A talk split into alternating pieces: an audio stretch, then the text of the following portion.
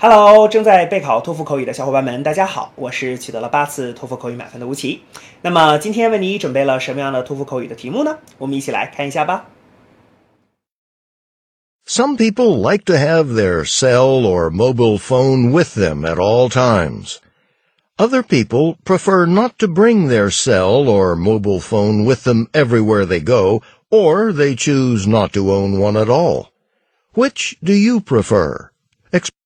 Begin speaking after the beep.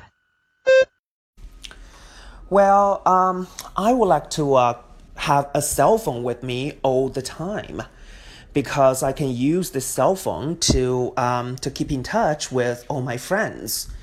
You know, when I miss them, I can easily give them a call or send them um, send them a text message. So in this case, you know, we can just chat and um, catch up. And besides, um, I need to have my cell phone with me all the time because I can do so many things on it.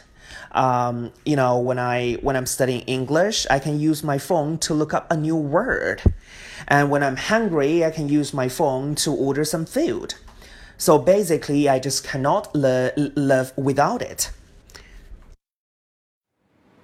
好的，那么以上呢就是我们今天啊所给出的这段 满分回答。接下来需要屏幕前的你做些什么呢？那就是要跟读和模仿这段录音，放一句录音，跟读模仿一句，再放一句录音，再来跟读模仿一句啊！所有的整段录音呢，反复模仿五至七遍。这样的话呢，相信屏幕前的你就可以掌握其中的单词、短语和句型。那么持之以恒的话呢，我其相信在你的托福口语考试当中，你就会把这些单词、短语和句型自如的、流利的应用出来。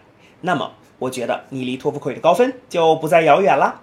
同时，如果你喜欢这段视频呢，不要忘记帮我们按赞，或者是在你的社交媒体上去做转发，可以让更多的小伙伴来了解吴奇老师的脱口秀，并且加入到我们的备考大家庭中。好，请你一起加油，我们明天再见了。